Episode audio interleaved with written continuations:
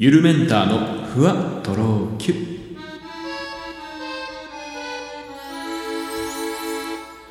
どうも、ゆるメンターです。この番組では僕ゆるメンターが日々の出来事をキュッとまとめてふわとろゆるっとお届けしていきます。てん、てててててててん、てん、てててててててん。えー新年明けました。皆様いかがお過ごしでしょうか？お正月休みですね。えー2022年一発目のゆ、え？ゆるメンターの 自分の名前を 間違えました。ゆるメンターのふわとろ Q です。えーまあこのてんててててててを、あのーこの冒頭で歌うにあたって、まあこれが一応著作権に、あの、ここの曲を歌うことが著作権に違反してないかどうかを、まあ、調べたんですね。えーまあ、あの、春の海、宮城道夫さんの曲なんですけど、一応亡くなってから50年経ってるんで、まあいいのかな、まあいいのかな、使ってもっていうような感じでした。ただまあ著作権ってよくわかんなくて、ね、没後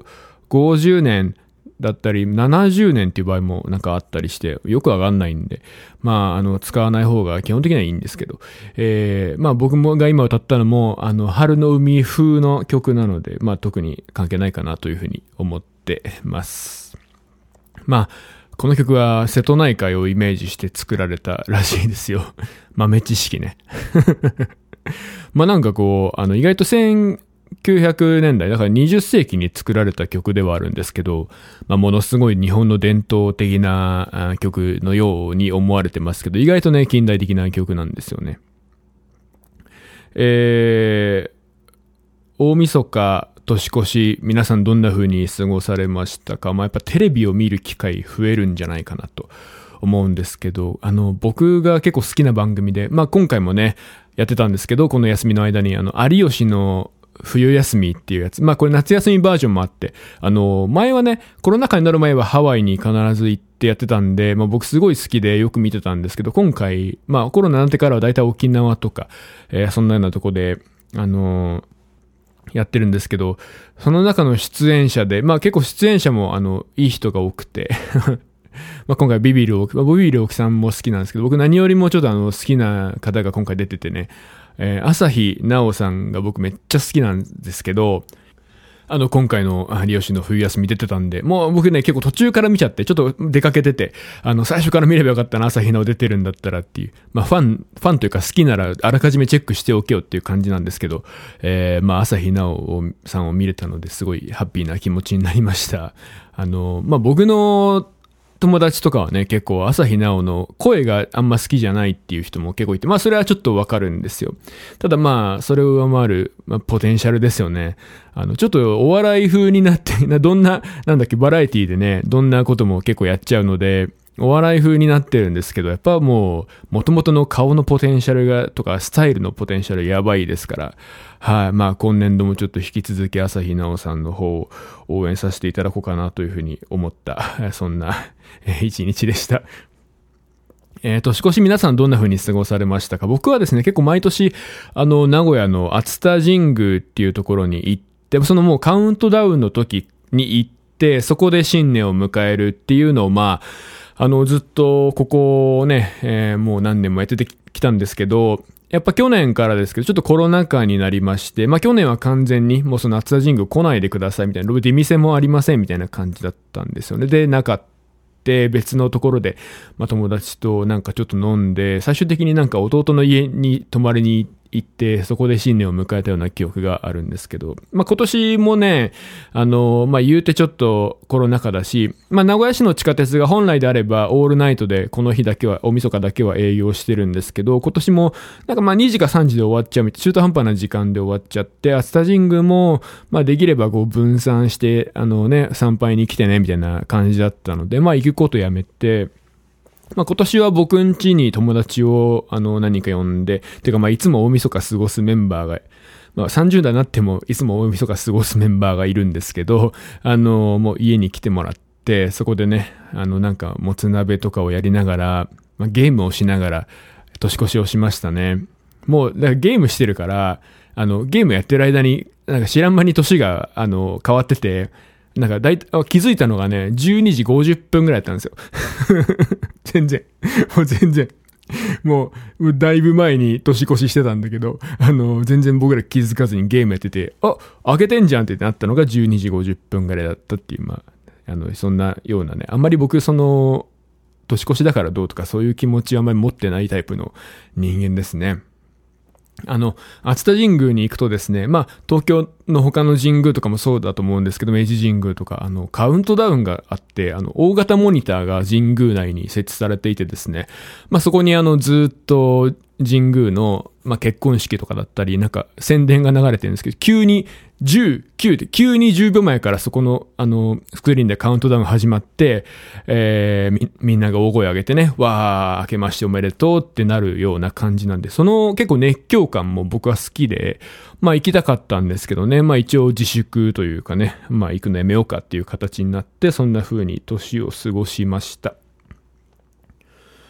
あの、イギリスにいた時に、その、まあ、前ね、イギリスの、あの、お正月はクリスマス。まあ、クリスマスに、えー、家族でね、集まって実家に帰ってみたいなことをしますよっていう話をしたと思うんですけど、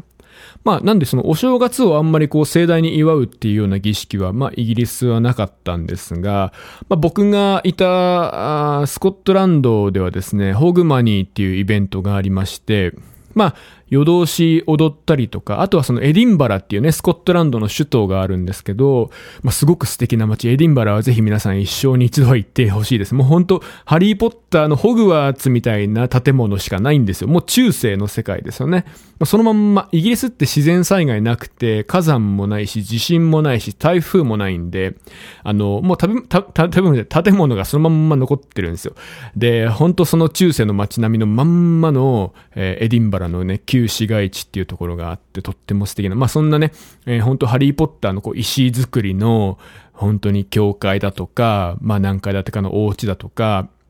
お城とかがね、こう、ゾワって両側に立ってる、あの、すごい素敵な場所があるんですけど、そこをこうね、あの、ホグマニーって言って大晦日にみんなでこう、松明を持って、もう何千人ですよ。ゾロゾロ松明を持って歩くっていうイベントがあって、それがやったことがありまして、めちゃめちゃ綺麗でしたね。まあその、なんか本当にその中世の街並みと相まって、まあ本当にただの松明なんですよ。本当に危ないのね。火がボボ燃えてるものを何千人が持ってるから、あの、なんですけど、まあ、あの、日本だったら多分ね、あの、許可されてないようなイベントだと思うんですが、まあ、イギリスはね、そういうのやっちゃうところがあって、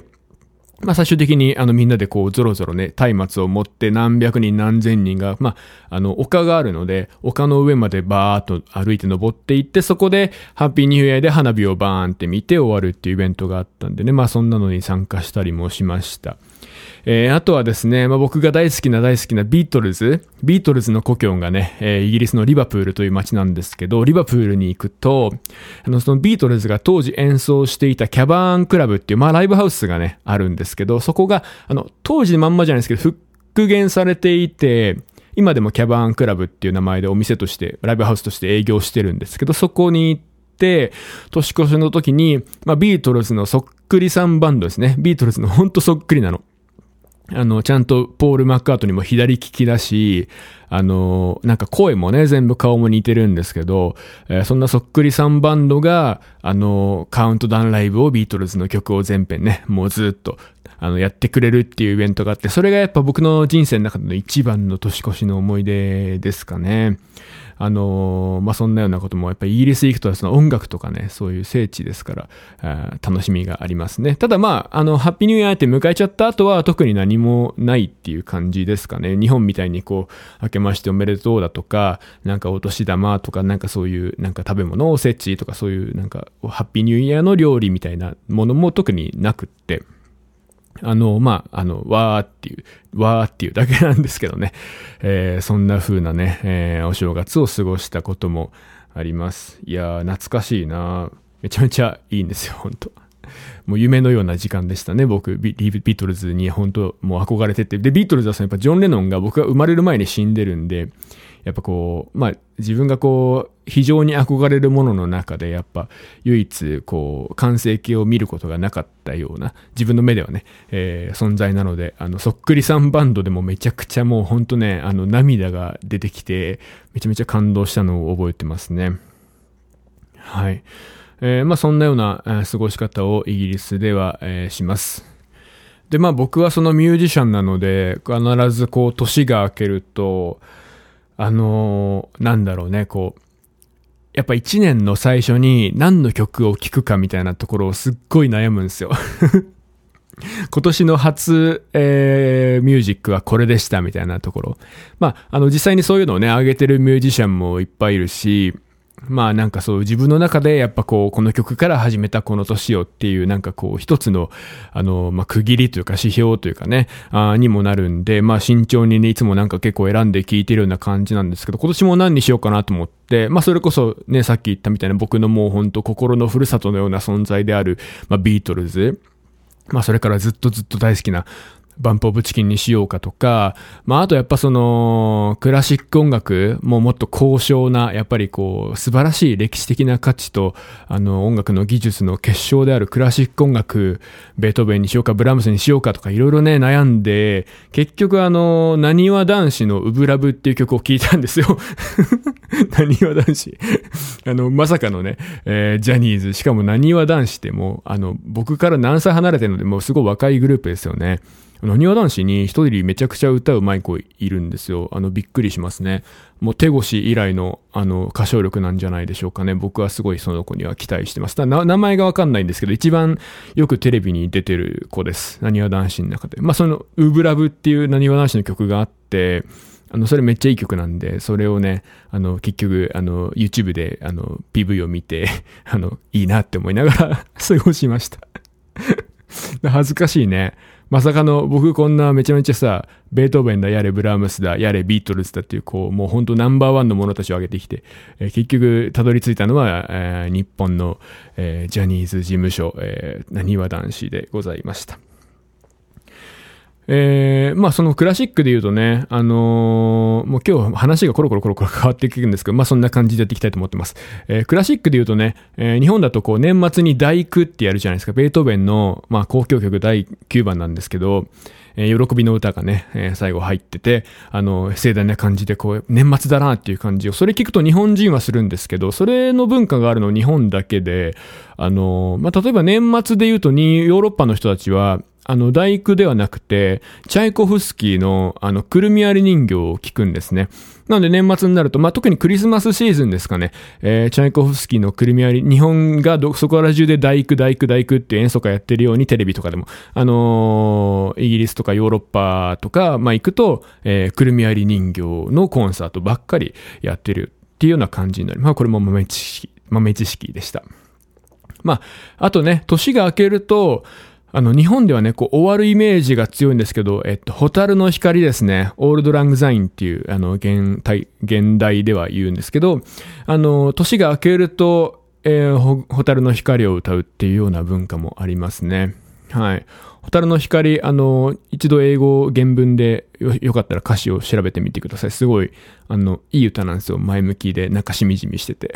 ちょっと日本のね、蛍の光、窓の雪っていう歌詞とはまた全然違ったような趣がありますんで、よかったら聞いてみてください。はい、2022年ですね。早いもんで。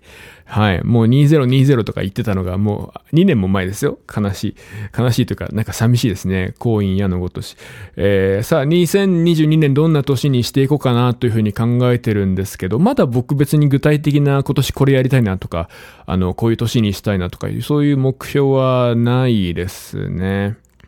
まあ、ただその、僕の中でいつもこうテーマがあって、あの、必ず、あの、目標、憧れというか、目標、こういう人になりたいっていう目標にしている、あの、男性芸能人とかを常に僕持ってるんですね。まあ、過去には、うん、例えば、野田めやってた時には、やっぱ、玉木宏さんとか、えー、まあ、あと結構僕がずっと尊敬してるのは二宮和也さん、はい、とか、まあ、手越、ゆうやさんもそうですね。またジャニーズ、ジャニーズ。えー、来てるし、あと最近だとあの、サチモスの4、ボーカルのヨンスさんとかがやっぱ僕の中ですごいこう、もう本当ロールモデルというか、まあアイコンとしてね、ああいう絶対的な、もう今挙げた人たちなんか絶対的な存在じゃないですか。えー、こういう男になるんだぞっていうなんか気持ちを込めてね、あの、すごくその人の着てる服真似したりとか、まああんまそのね、あからさまにはやんないけど、こう、いろんなその人のインタビューなんかを結構動画を見漁ったりとかして、なんか考え方をね、あの、ちょっと真似したりとかする癖がちょっと僕あるんですよ。はい。ゆるメンターがメンターとしている存在ですね。はい。まあ、ゆるめ、ゆるくメンターとしている。ゆるメンターのゆるメンターが、まあ、そういう方々なんですけど、最近、まあ、この2022特にね、えー、これからなんですけど、最近ちょっとこれから目標にしていきたいなっていう人物が現れて、えー、それがね、まあ、ちょっと僕どんだけ今日ジャニーズ、ジャニーズ大好きだな、どんだけジャニーズ好きなのって感じなんですけど、あの、 King & Prince の永瀬廉さん、えー、もうめちゃめちゃかっこよくて、あの、やっぱ僕ね、キラキラしてる人が基本好きなんですよ。やっぱ自分もキラキラしている人になりたいっていう欲がすごくあって、目立ちたがりだし、なんかこう、やっぱこう、スポットライトの中にいたいっていう気持ちが僕結構強いタイプの人間なんで、そういう人に憧れるんですけど、まあ、さっき言ったね、あの、二宮和也さんとか、えー、あと、手越優也さんは、もうほんと生まれながらのスーパースターというか、もう根っからの芸能人なんですよね。あの、一秒たりとも人間である姿を見せないタイプっていうか、わかります？多分これ女子だったら言ってる意味わかると思うんだけど、えー、長瀬廉さんも全く同じタイプで、あの、一秒たりとも人間、一般の人間に戻らないんですよ。あの、だからみんなの目に触れている時間の最初から最後まで全部アイドルなの。そういうことができる人ってやっぱもう天性の才能ではあるし、やっぱこの自然とね、人の目を引きつけたりとか、まあその喋り方、声とかも全部そうですけどね。なんかそういうところでもう持ってるんですよね。持ってるの。そういう存在に憧れていて、最近は本当その長瀬廉さんに、あの、むちゃむちゃ憧れてますね。まあ、ちょっと結構髪型とか本当は真似したいんですけど、割と長めで、やっぱジャニーズの人は、あの、僕の今の長さでは結構足りないんで、えちょっと長瀬廉にしてくださいって言ってみようかなっていう、まあ、あ、2、3回、そうだね。だから2、3回後に美容院行って、あと2、3回後に長瀬廉になりたい私ですって言えば あの、あ、じゃあ長瀬廉に向けて調整していこうかっていう感じになって、ここちょっと長瀬廉感残しとくね、みたいな。ここを長瀬廉に必要だから今日全く蹴らないとか、そういうふうにね、やってってもらえば、あまあ、今年の年末ぐらいには僕、ね、また長瀬廉になれるんじゃないかなっていうふうに今思ってます。まあなんで2022年のテーマは長瀬廉ですね、僕の中では。いや、ほんとかっこいいの。もうやっぱああいうナチュラルかっこいい人にマジで憧れますね。うん。まあ僕もちょっとそういう光を放つ存在でいたいな、みたいな、あの、気持ち悪い中二病のようなことをね、あの、今でもずっと僕は思ってますね。まあそういうふうに生きていきたいと、今年も変わらず生きていきたいと思ってます。えー、ちなみに初詣は僕いつもあの、名古屋市内の某大きいお寺があるんですけど、まあそこにちょっと、あの、おじいちゃんが眠ってるっていうのもあって、あの、そこに行ってで、あの、お参りをしてきましたね。あの、交通安全の守りとかやっぱ買っちゃうんですよね。好きですね。うん。お守り結構僕好きなんです。今年は、あの、珍しく、僕、あんまりこの恋愛っていうものに興味がなくて、まあ全然今でもその彼女とかいないんですけど、あの、まあ、年も年だし、まあ、少しは考える時間を持ってよって意味も込めて、あの、すごい初めてなんですけど、すごいあの、良縁成就みたいな、縁結び的な、あの、お守りを、あの、初詣のついでに買ってきました。まあ、これをね、あの、いつもカバンの中に忍ばせて、あの、お出かけするときとか肌身離さず持って行って、まあ、生活していこうかなっていうふうに思ってますね。ちょっと恥ずかしいエピソードですね。これちょっと僕の2022年あの、こんな話して、2022年初恥ずかしいエピソードですね。はい。あの、そんな、意外と、こう、ピュアというか、意外とキュンと、あの、するような人間性も持ち合わせているつもりで、えー、おりますけれども、えー、まあね、そんなお守り、え、一応、まあお金を出して買ってるわけですから、まあ、あの、無駄にならないように少しでもね、何かね、あの、自分からこう、まあ、その、うん、なんだろう、こう、まあ、きっかけになればいいなと思ってますね。はい。なんか僕が具体的にもうめちゃめちゃ彼女欲しいとか、恋愛したいとか、結婚したいとか、そんな気持ちは全然ないんですけど、あの、そういえばそういうことも、そういう選択肢も人生にあるんだよってことをね、えー自分に思い出させるために、えー買ってみました、えー大事にしていこうと思います。以上、ゆるメンターでした。